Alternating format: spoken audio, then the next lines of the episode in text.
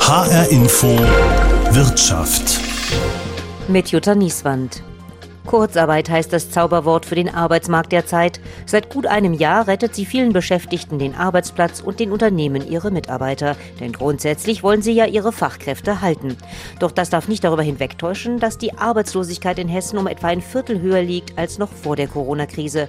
Ein Problem vor allem für Langzeitarbeitslose, die jetzt in vielen Branchen schlechte Chancen haben, einen Job zu finden. Also wir fahren auf etwa 15 Prozent, 1,5. 15 Prozent das Normalniveau. So viel Personal können wir ja gar nicht abbauen, wollen wir auch nicht abbauen, weil wir glauben ja an die Zukunft. Also insofern überbrückt man das mit Kurzarbeit. Man hat drei Jahre gekämpft für ein Projekt, eine Zukunft und wird dann komplett wieder zurückgeworfen.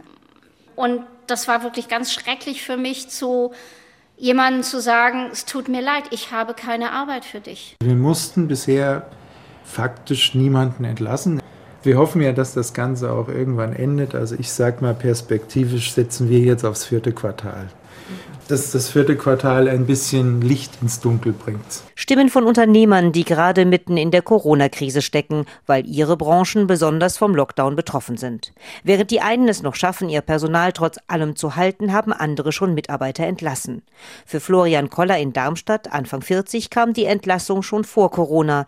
Der gelernte Kommunikationswirt hat erst im Marketing, dann im Verkauf gearbeitet. Vor anderthalb Jahren hat er dann den Arbeitsplatz verloren. Auf seiner Jobsuche ist er mitten in die Pandemie Pandemie geraten und damit schließlich in die Langzeitarbeitslosigkeit geschlittert. Das war natürlich dann nochmal ja, ein Riesenproblem, weil gerade Verkauf und, äh, sage ich mal, unterwegs sein, zum Kunden gehen, war einfach nicht möglich. Deswegen war das wirklich eine sehr schwere Zeit. Also lustig war der Übergang, äh, beziehungsweise lustig im Nachhinein, eigentlich war es äh, nicht so gut, äh, dass halt ausgeschriebene Stellen plötzlich wieder zurückgezogen wurden, dass äh, Einstellungsstopps wieder verhängt wurden bei den Firmen, dass sie mit den Leuten arbeiten, die sie haben und keine neuen mehr einstellen. Man hat schon gemerkt, dass das Angebot zurückgegangen ist, auf jeden Fall. Fast 100 Bewerbungen hat er in anderthalb Jahren geschrieben und häufig nicht mal eine Rückmeldung bekommen. Vielleicht, weil die Unternehmen in der Corona-Krise andere Sorgen haben. Doch nicht nur das. Die Vorstellungsgespräche waren überhaupt gar nicht möglich. Das lief alles telefonisch. Ich hatte auch das Gefühl, dass viele Firmen damit überfordert waren zu der Zeit. Wie macht man telefonische Bewerbungsgespräche? Es ist natürlich immer schön, sag ich mal, vor Ort äh, dann zu sein und das ist eigentlich auch der Punkt, wo ich gut funken kann, wenn ich mich bewerbe, dass ich wirklich vor Ort mit einem Menschen rede und nicht halt über Telefon. Ja. Und äh, da waren, glaube ich, ziemlich viele Firmen überfordert, war so mein Eindruck. Kein einziges Mal hat er über Skype, Zoom oder eine andere Videoplattform ein Bewerbungsgespräch gehabt, erzählt er. Also eine echte Herausforderung inmitten der Corona-Pandemie, einen Job zu finden aber auch Menschen einen Job zu vermitteln. Davon kann Thorsten Bayerlein, Jobcoach im Jobcenter Darmstadt, ein Lied singen. Seit gut einem Jahr ist das Jobcenter für Publikumsverkehr geschlossen. Man muss wesentlich mehr mit den Kunden und mit den Arbeitgebern sprechen über das Telefon. Man ist nicht mehr direkt vor Ort. Man kann sich vor Ort auch nicht mehr direkt das Bild machen. Der persönliche Eindruck fehlt. Und man muss wesentlich mehr kommunizieren. Es war für uns auch eine große Umstellung in der Vermittlungstätigkeit. Man muss auch dem Arbeitgeber erklären, dass man den Kunden jetzt persönlich nicht kennt, aber aufgrund von Aussagen, ersten Erfahrungswerten dann dem Arbeitgeber auch mit kommuniziert. Grundsätzlich lässt er sich davon aber nicht entmutigen. Allerdings haben es Langzeitarbeitslose gerade nicht leicht, sagt er. Wir werden jetzt wieder eine erhöhte Anzahl von Arbeitslosen, Arbeitssuchenden bekommen, da ja auch in verschiedenen Bereichen mehrere Entlassungen stattgefunden haben, wie in den Bereichen Hoga, Einzelhandel, Touristik. Und die Personen kommen gerade frisch aus dem Job und suchen den Job und der Bewerbermarkt erweitert sich. Und der Langzeitarbeitslose hat jetzt auch eine stärkere Konkurrenzsituation. Wer gerade nicht nur langzeitarbeitslos, sondern auch noch gering qualifiziert ist, also keine abgeschlossene Ausbildung hat, für den ist es am Arbeitsmarkt derzeit besonders schwierig, sagt Frank Martin, Geschäftsführer der Regionaldirektion Hessen der Bundesagentur für Arbeit. Grundsätzlich haben wir natürlich die Situation, dass Menschen ohne Berufsausbildung am Arbeitsmarkt einen Nachteil haben. Sie werden typischerweise in Krisen insbesondere weniger nachgefragt, was die Einstellung angeht und sind oft auch die Ersten, die entlassen werden. Aktuell zeigt sich das auch ganz deutlich in den Zahlen. Wir haben einen deutlichen Anstieg der Personen, die arbeitslos sind, um beispielsweise fast 20 Prozent im Bereich der Helfer. Das ist doch immens. und äh, zeigt, wie stark diese Personengruppe im Moment getroffen ist und wie schwer es ihnen fällt, wieder zurückzukommen. Ganz deutlich merkt man das, sagt Frank Martin, wenn man sich anschaut, wie viele Personen auf eine freie Stelle kommen. Bei Menschen ohne Berufsausbildung sind es elf, bei Fachkräften sind es dagegen statistisch zweieinhalb. Wir haben in den letzten Jahren natürlich sehr viel unternommen, um das Thema Langzeitarbeitslosigkeit sukzessive zu reduzieren und das hat auch gut funktioniert. Wir hatten wirklich einen Rückgang der Langzeitarbeitslosigkeit in den letzten Jahren zu verzeichnen, der sehr gut war. Trotzdem muss man sagen, dass schon vor der Krise zwei Entwicklungen eingesetzt haben. Zum einen im verarbeitenden Gewerbe und zum zweiten im Bereich der Zeitarbeit sind die Helferstellen sukzessive abgebaut worden. Das heißt, die Zahl der Helferstellen, die überhaupt insgesamt am Arbeitsmarkt zur Verfügung standen, hat schon vor der Krise abgenommen. Und jetzt haben wir durch die Krise einen enormen Kostendruck auf viele Unternehmen. Teilweise lässt sich das über Kurzarbeit abpuffern, aber halt nicht immer und überall. Und die Branchen, die im Moment stark betroffen sind, exemplarisch der Bereich Gaststätten, aber auch der Bereich verarbeitendes Gewerbe hat natürlich viele Möglichkeiten für Personen ohne Berufsausbildung. Und dadurch, dass die als erste typischerweise entlassen werden und jetzt auch noch die Branchen betroffen sind, in denen sich viele Personen ohne Berufsausbildung beschäftigen, führt das natürlich im Moment zu einem doppelten Problem. Und zweitens, außer dem Risiko, entlassen zu werden, sind natürlich die Chancen aktuell, dass eine Firma jemand einstellt, in vielen Branchen sehr gering. Gleichzeitig darf man nicht vergessen, wenn ich denn dann jemand einstelle, suche ich natürlich oft jemand mit Berufsausbildung, mit Berufserfahrung und ähnlichem. Und Leute ohne berufliche Vorkenntnisse fallen dann hinten runter. Daher wirbt er auch dafür, dass Menschen eine Qualifikation machen, sei es direkt nach der Schule oder später noch im Berufsleben und das auch jetzt während der Corona-Pandemie. Es ist sicherlich nicht einfacher geworden durch die Pandemie, aber wir haben tolle Träger in Hessen, die ganz, ganz kreative Formen entwickelt haben, auch über Distanz, auch unter Wahrung von Hygienegesichtspunkten solche Qualifikationen im Moment durchzuführen. Erstausbildungen laufen natürlich sowieso in großem Umfang und es gelingt uns im Moment auch, sei es über Videoberatung, sei es über telefonische Beratung, die Leute eigentlich ganz gut beraten zu können. Wir planen aktuell in diesem Jahr 16.000 Qualifikationen ein mit Abschluss. Aber natürlich wünsche ich mir, dass es immer noch mehr werden, dass noch mehr Menschen, die arbeitslos geworden sind oder von Arbeitslosigkeit bedroht sind, erkennen, dass das womöglich mit ihrer fehlenden Berufsausbildung zusammenhängt und den Schritt nochmal wagen, diese Berufsausbildung nachzuholen. Doch nicht nur für die Arbeitnehmer ist die aktuelle Lage eine Herausforderung. Auch die Unternehmen haben natürlich zu kämpfen. Die betroffenen Branchen sind hinlänglich bekannt. Von Einzelhandel über Gastronomie bis Messebau. Alexander Stammer, gelernter Schreiner, seit 15 Jahren im Unternehmen, steht an der Säge bei Spacewood in Frankfurt. Gerade arbeitet er an einem Frankfurter Fußschemel, einem Schavelsche. Wir arbeiten eigentlich normal. Also das ist alles okay. Wir arbeiten zwar nicht in unserem Bereich, Messebau, aber unser Chef, der managt das ganz gut und wir haben also viel zu tun. Und alles mögliche, Schränke bauen, Küchen, wir machen Montage, dann auch das, was wir bauen. Kindergarten haben wir jetzt eine Hochebene gebaut, ja.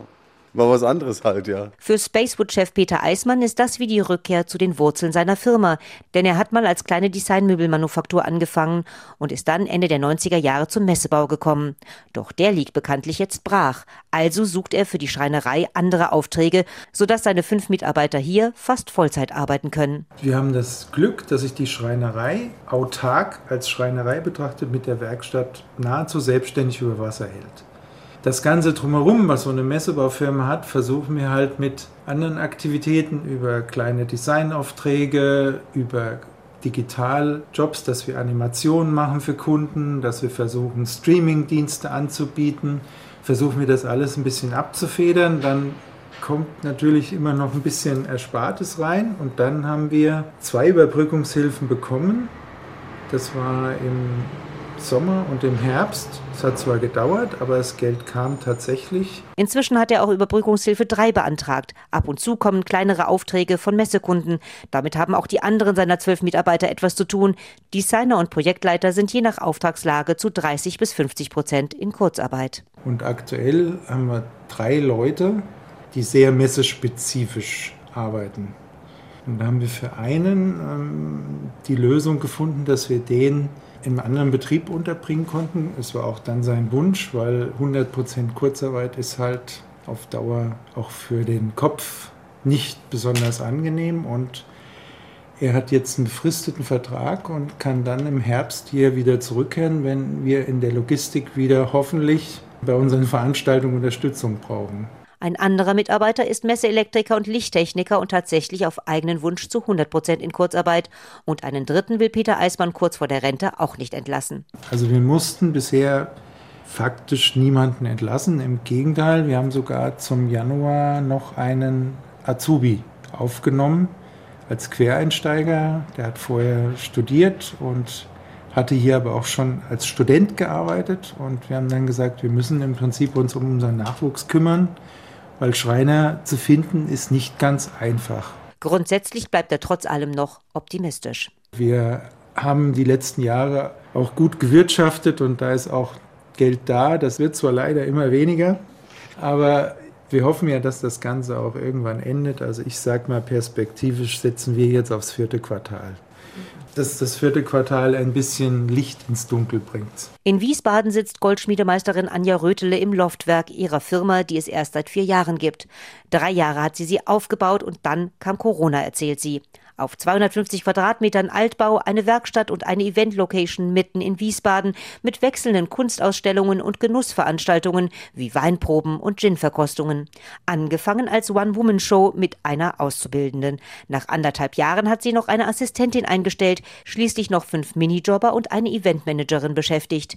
Im März vor einem Jahr wollte sie noch eine Goldschmiedin einstellen, doch dann wurde sie durch Corona ausgebremst. Dann habe ich diesen Vertrag, den Arbeitsvertrag, haben wir dann nicht nicht unterschrieben, was mir echt sehr, sehr leid tat. Und dann habe ich die Eventmanagerin zurückgenommen und peu à peu die Minijobber auf Eis gelegt. Und jetzt bin ich momentan mit meiner Assistentin in Kurzarbeit wieder alleine. Man hat drei Jahre gekämpft für ein Projekt, eine Zukunft und wird dann komplett wieder zurückgeworfen. Und das war wirklich ganz schrecklich für mich zu jemandem zu sagen, es tut mir leid, ich habe keine Arbeit für dich. Sie hätte auch nicht alle in Kurzarbeit halten können, sagt sie, denn für ein Überbrückungsgeld hätte sie nicht genug Umsatz gehabt. Dabei trifft das alles ja nicht nur ihre ehemaligen Mitarbeiterinnen. Bei mir hängen ja noch ganz, ganz viele andere dran die ganzen Caterer für die Veranstaltungen, dann die Servicekräfte von den Caterern, dann die DJs, die bei Geburtstagen hier aufgelegt haben, die, die Putzfirma, die natürlich dann am nächsten Tag reinigen muss. Da hängt ja eine ganze Menge hinten dran. Es sind ja nicht nur die Festangestellten, die durch Corona jetzt nicht mehr ausreichend Arbeit haben, sondern das sind ja ganz, ganz viele, die in der Kette hinten mit dran hängen. Über Wasser hält sie sich aktuell mit einem neuen Kunstprojekt aus 1044 Quadraten, die das Corona-Jahr Jahr darstellen sollen. Sie hat diese Quadrate in ihrer Gesamtfläche von knapp drei mal neun Metern überspachtelt und dann blatt vergoldet. Darüber kommt in den nächsten Tagen noch eine Plexiglasplatte im Abstand von anderthalb Zentimetern, auf der Worte stehen, die man mit dem Corona-Jahr assoziiert, wie Stille oder plötzlich Stopp. Sämtliche Quadrate will sie nun verkaufen. Für jeden einzelnen Käufer ist es nicht viel, weil so ein Quadrat liegt bei 50 Euro. Aber in Summe rettet mich das über ein paar Monate und ich kann meine Fixkosten begleichen.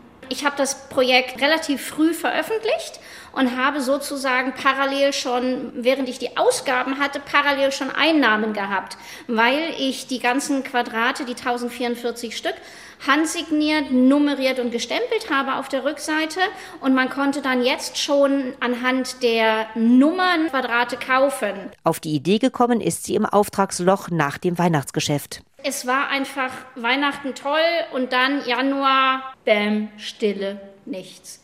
Keine Anfragen von Firmen, keine Privatanfragen. Ich wusste ja auch noch nicht mal, wann wir irgendwann mal aus diesem Lockdown rauskommen. Ich werde mit meinem Loftwerk die letzte sein, die aufmachen darf, weil ich bin eine Innenlocation. Es sind noch ein paar Monate, die ich durchhalten muss. Also war für mich klar, ich brauche ein großes Projekt, um einfach ein paar Monate zu überstehen. Dabei trifft es gerade längst nicht nur kleine und mittlere Unternehmen in Hessen, sondern auch die großen, wie den Flughafenbetreiber Fraport.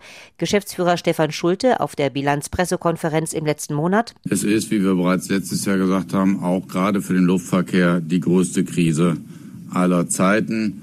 Und dennoch, wir sehen ganz klar auch Licht am Ende des Tunnels. Ähm, die fortschreitenden Impfprogramme, die weltweit sinkenden Infektionen und insbesondere Todeszahlen geben uns doch einiges an Hoffnung. Doch trotz aller Hoffnung, das Passagieraufkommen ist erstmal um knapp drei Viertel gesunken. Nur bei der Luftfracht lief es besser. Insgesamt hat sich der Umsatz des Unternehmens mehr als halbiert. Dementsprechend muss Fraport an den Kosten sparen. Allein 250 Millionen Euro Personalkosten. Das haben wir im letzten Jahr natürlich viel auch durch Kurzarbeit erreicht. Darüber hinaus haben wir im letzten Jahr vor allem keine Neueinstellungen vorgenommen, die Fluktuation sehr aktiv genutzt und befristete Verträge dann auch auslaufen lassen. Wir haben darüber hinaus beantragt, die Kurzarbeit bis Ende 2021 zu verlängern. Wir werden dann in den Jahren 2022 und 2023 in den sogenannten Lotlagentarifvertrag einsteigen, den wir mit den Gewerkschaften für die deutschen Flughäfen verhandelt haben. Und Gegenstand dabei ist ja eben, dass äh, auch Tariferhöhungen verschoben werden, dass Arbeitszeitverkürzungen ohne Lohnausgleich auch in den Jahren 2023 und 2024 erfolgen können. Und parallel dazu haben wir ja bereits jetzt sozialverträglich und einvernehmlich. Und das ist vielleicht die ganz, ganz wichtige Botschaft weitere Arbeitsplätze reduzieren können durch einvernehmliche Aufhebungen und Abfindungsangebote, durch Altersteilzeitverträge. Und in Summe werden eben durch diese Maßnahmen etwa 4000 Stellen äh, mittelfristig wegfallen, und zwar bis Ende 2021 weit überwiegend. Diese 4000 Stellen fallen allein in Frankfurt weg, und zwar zum einen bei den Bodenverkehrsdiensten, zum anderen auch administrative, logistische und unterstützende Tätigkeiten. Von diesen 4000 müssen wir davon ausgehen, dass zumindest 3000 auf jeden Fall nachhaltig reduziert sein werden. Die 1000 sind eben dann eine Frage, wie der Verkehr wieder reinkommt. Also wenn wir größer 70 Millionen Passagiere wieder haben, dann werden im Zweifel auch diese 1000 Stellen irgendwann wieder besetzt sein. Wir werden jetzt auf jeden Fall weiter erstmal die Kurzarbeit sehr aktiv fahren. Brauchen wir auch, müssen wir auch, denn in diesen Tagen haben wir ein Verkehrsvolumen von etwa 25, manchmal 30.000 Passagiere. Also wir fahren auf etwa 15 Prozent, 1,5. 15 Prozent des Normalniveau. So viel Personal können wir ja gar nicht abbauen, wollen wir auch nicht abbauen, weil wir glauben ja an die Zukunft. Also insofern überbrückt man das mit Kurzarbeit. Dabei sieht er durchaus Licht am Ende des Tunnels, denn sobald Lockerungen kommen, wird auch wieder mehr geflogen, sagt er. Über kurz oder lang geht er davon aus, dass der Frankfurter Flughafen wieder so dastehen wird wie vor der Krise. Doch noch bestimmt Corona hier wie in anderen Branchen das Geschehen. Eine echte Herausforderung, sagt auch Stefan Höhl, Geschäftsführer Arbeitsmarkt und Sozialpolitik bei der Vereinigung der hessischen Unternehmerverbände. Ein Jahr Pandemie hat natürlich Spuren am Arbeitsmarkt hinterlassen. Und für viele Unternehmen wird es von Monat zu Monat schwieriger, Mitarbeiter zu halten. Nichtsdestotrotz strengen sie sich natürlich an, weil mit der demografischen Entwicklung das Fachkräfteproblem immer größer wird. Also die Unternehmen haben ein hohes Interesse daran, möglichst viele ihrer Mitarbeiter oder alle zu halten. Seiner Ansicht nach zeigen die aktuellen Statistiken, dass Arbeitnehmer mit wie ohne Qualifikation derzeit ihren Job verlieren. Das liege am starken Wirtschaftseinbruch durch die Corona-Krise, der sich auch nicht durch staatliche Wirtschaftshilfen komplett überbrücken lasse. Dafür müsste die Konjunktur erst wieder anspringen. Er sagt aber auch, die Chancen am Arbeitsmarkt werden entscheidend dadurch bestimmt, welche Qualifikation jemand hat. Und Geringqualifizierte tragen immer ein wesentlich höheres Risiko der Arbeitslosigkeit als Qualifizierte. Vor Jahren gab es ja mal die äh, Einschätzung, dass es immer weniger geringqualifizierte Arbeitsplätze geben wird. Das war schon vor 15, 20 Jahren die Erzählung. Das hat sich in dem Maße aber nicht verwirklicht. Wir haben einen erstaunlich hohen Anteil an Helfertätigkeiten in der Wirtschaft von rund 20 Prozent, der auch relativ stabil ist über die letzten 10, 15 Jahre. Insofern auch für Geringqualifizierte bietet ein funktionierender Arbeitsmarkt und eine funktionierende Wirtschaft gute Chancen. Grundsätzlich plädiert er gerade für mehr Flexibilität auf dem Arbeitsmarkt, damit Unternehmen auch kurzfristig Mitarbeiter einstellen, also mehr auf Zeitarbeit und befristete Jobs setzen. Wer einmal zurückgekehrt ist in Arbeit, der hat auch große Chancen, in Arbeit zu bleiben. Das heißt, von einem befristeten Arbeitsvertrag in einen unbefristeten überzuwechseln oder zu einem anderen Unternehmen wechseln zu können. Denn nichts ist schlimmer als lang und immer länger in Arbeitslosigkeit zu sein, weil die Fähigkeiten des Arbeitslosen mit länger andauernder Arbeitslosigkeit sich immer mehr entwerten. Deshalb ist es dringend und geboten, möglichst schnell wieder in Arbeit zurückzukehren, auch in flexible Beschäftigung, um dann neue Chancen sich zu erschließen. Befristete Beschäftigung bedeutet einerseits eine gewisse Unsicherheit für den Beschäftigten, ja, aber die Alternative ist ja nicht, dass stattdessen eine unbefristete Beschäftigung für jeden zur Verfügung stünde, sondern Nichtbeschäftigung. Und deshalb sind befristete Beschäftigungsverhältnisse so wertvoll, weil sie es überhaupt ermöglichen, dem Unternehmen zusätzliche Arbeit anzubieten, die sonst nicht angeboten würden. Allerdings sind solche befristeten Verträge auch umstritten, denn Gewerkschaften befürchten, dass Mitarbeiter hier dann regelmäßig weniger verdienen als Festangestellte. André Schönewolf vom Deutschen Gewerkschaftsbund DGB wünscht sich eine Qualifizierungsoffensive gerade für Langzeitarbeitslose. Und nicht nur ein Recht auf Weiterbildungsberatung, sondern auch auf Weiterbildung. Er sagt aber auch, da gehört natürlich zur Wahrheit sicherlich auch dazu, dass die Weiterbildung für viele aber sicherlich nicht für alle Arbeitslosen der passende Weg ist. So ehrlich muss man, glaube ich, sein. Die Bundesregierung hat das auch in Ansätzen erkannt und 2019 mit dem Teilhabechancengesetz den sozialen Arbeitsmarkt gestärkt. Hier gibt es jetzt durch Änderungen im SGB II auch Möglichkeiten, ja wirklich mehr als großzügige Lohnkostenzuschüsse zu erhalten, wenn sie Personen eine Perspektive bieten, die schon sehr lange aus dem Arbeitsmarkt draußen sind. Ja. Da gibt es die Möglichkeiten für Unternehmen oder auch Verbände, öffentliche Träger, für einen langen Zeitraum, wirklich langen Zeitraum bis zu 100 Prozent der Lohnkosten ersetzt zu bekommen.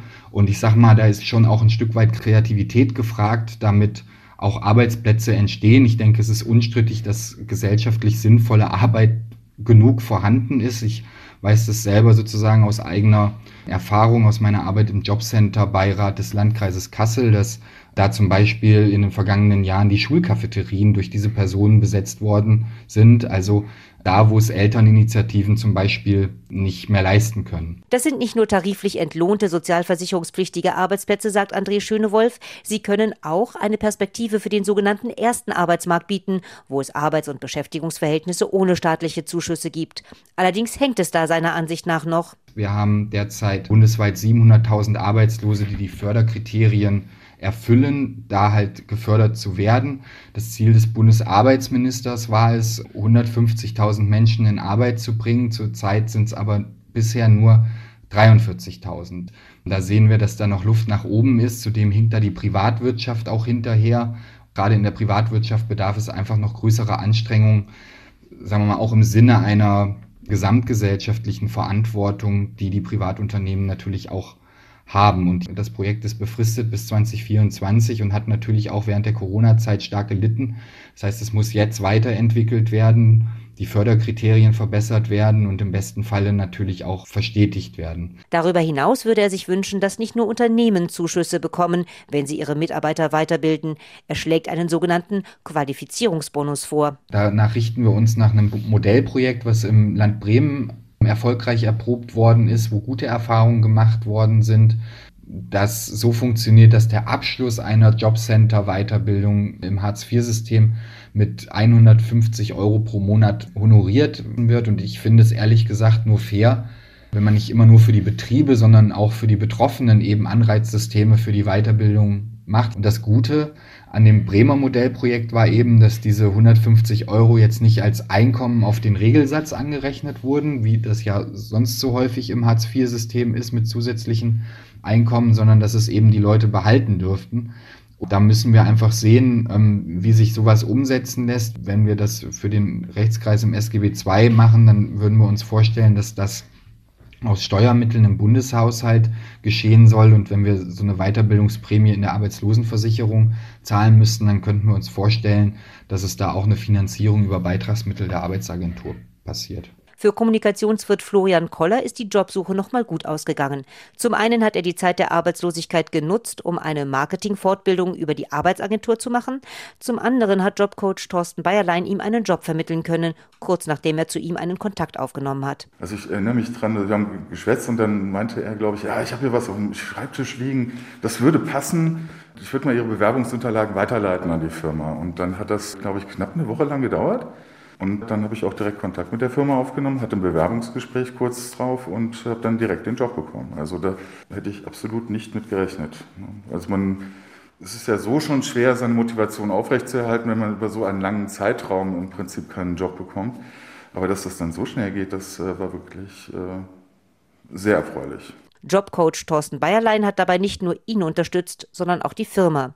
Denn noch hat Florian Koller nicht alle Kenntnisse, die er für seinen neuen Job braucht. Wir haben natürlich schon gewusst, dass bei dem Bewerber gewisse Defizite vorhanden sind aufgrund der Vita. Das hat man dem Arbeitgeber auch kommuniziert. Das war dem Arbeitgeber auch bekannt. Aber der Arbeitgeber hat uns dann kommuniziert, das Menschliche passt. Wir können uns das sehr wohl vorstellen.